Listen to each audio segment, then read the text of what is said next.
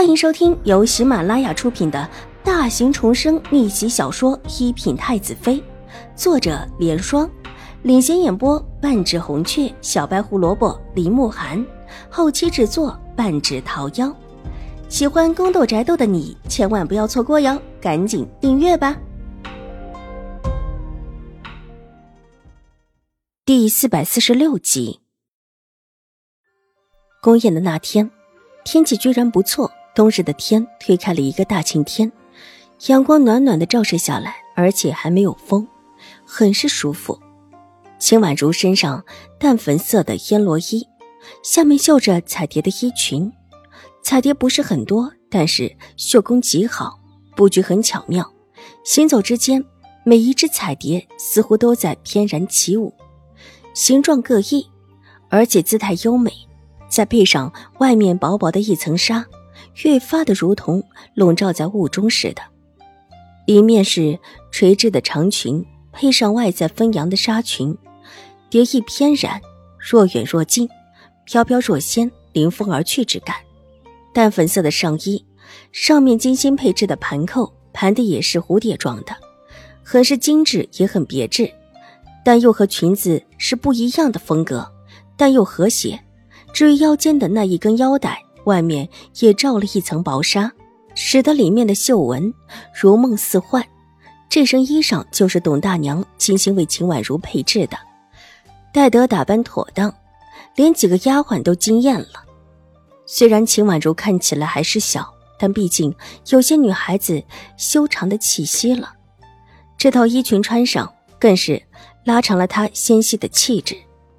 越发的叫人觉得有一些小小的少女初长成的意味，即便不是少女年华最好之时，也已经叫人觉得眼前粉雕玉琢般的少女惊艳不凡。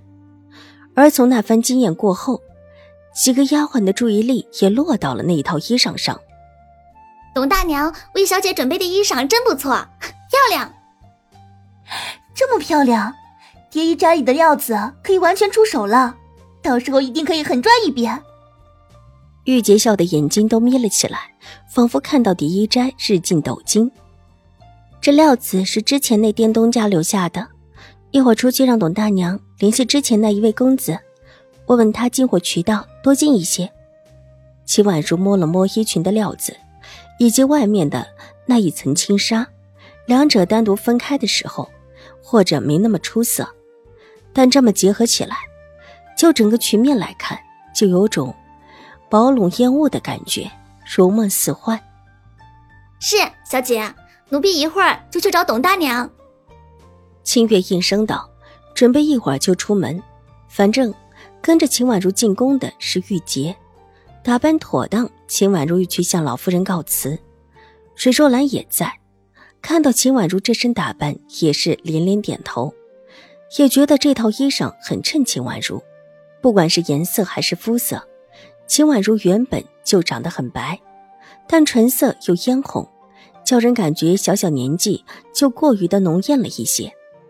但这裙子让她多了几分仙气，再加上她端庄的气势，立时扫淡了浓艳，多了几分清冷和雅致。而这视觉冲击也越发的叫人多看了她这身衣裳几眼。蝶舞步步，步步蝶舞。首饰是不是太简单了？老夫人对这身衣裳也很满意，但看到秦婉如戴着的那一套猫眼石的头面，有些不太满意。老人家更喜欢大红大艳一点的颜色，觉得喜气。祖母，这很好，这套首饰漂亮。秦婉如晃了晃自己的耳坠，娇笑道：“这套首饰的确是不明艳，但她并不想显得过于明艳。”而且首饰的光滑如果太过，别人只会注意到首饰上，而把衣裳上的注意力分散。这套首饰很精致，秦婉如也的确是喜欢。既然秦婉如自己喜欢，老夫人又看了看，觉得纵然首饰素雅了一些，但这么出色的衣裳也算是填补了不足。当下笑着同意下来。马车早已经等在门口，宁远将军府的标志在马车显眼的地方。虽然简单，但是宽大舒适的马车也合乎秦府的身份。不奢侈但有气势。武将门第向来喜欢这样。秦婉如带着玉洁上了门口的马车，马车缓缓地转了一个弯，驶了出去，一路往京城中最大的朱雀大道驶去。朱雀大道是京城中最大的路面，一边通往主城门，一边通往正宫门。平日里本就车水马龙的，今天因为宴会，朱雀大道上的车马越发的多了起来。一辆华美的马车在朱雀大街上行进着，时不时的看到有年轻的公子哥骑着马从身边经过。看这样子，今天进宫的不只是小姐们，还有一些年少的公子。玉洁把秦婉如那一套针放置好，也转到了窗前。好奇地看着窗外的一辆马车和一匹匹马经过，他们府上的马车行得慢，这一路过来行得快的马车和奔马，大多是从他们身边过去。许多的马车外面厚重的车帘高高挑起，多留下里面的一层轻纱。年轻的小姐们也是爱热闹的，平日里居于深闺，难得有这么一个机会，都忍不住透过轻纱往外面瞧着热闹。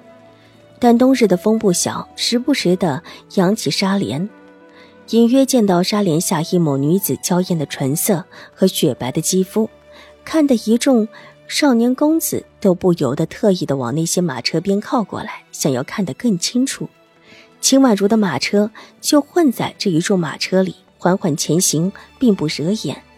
玉洁伸手紧紧按住轻纱，让轻纱不至于飘起来。而且还可以看得更清楚一些。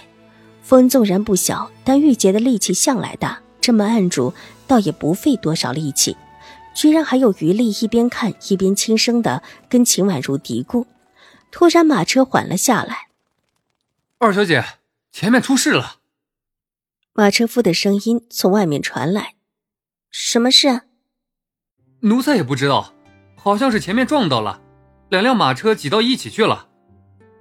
马车夫站到自己的车辕上，远远的眺望起来，但前面隔得太远，那么一辆辆车望过去，还真的看不清楚。